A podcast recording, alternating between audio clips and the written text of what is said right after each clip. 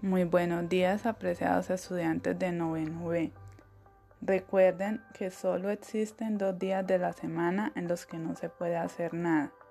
Uno se llama ayer y otro mañana. Por lo tanto, hoy es el día ideal para trabajar en su proyecto de vida, siendo mejores seres humanos, mejores hijos y mejores estudiantes. No olviden que nada ha terminado hasta el momento que dejas de intentarlo. Muchas gracias.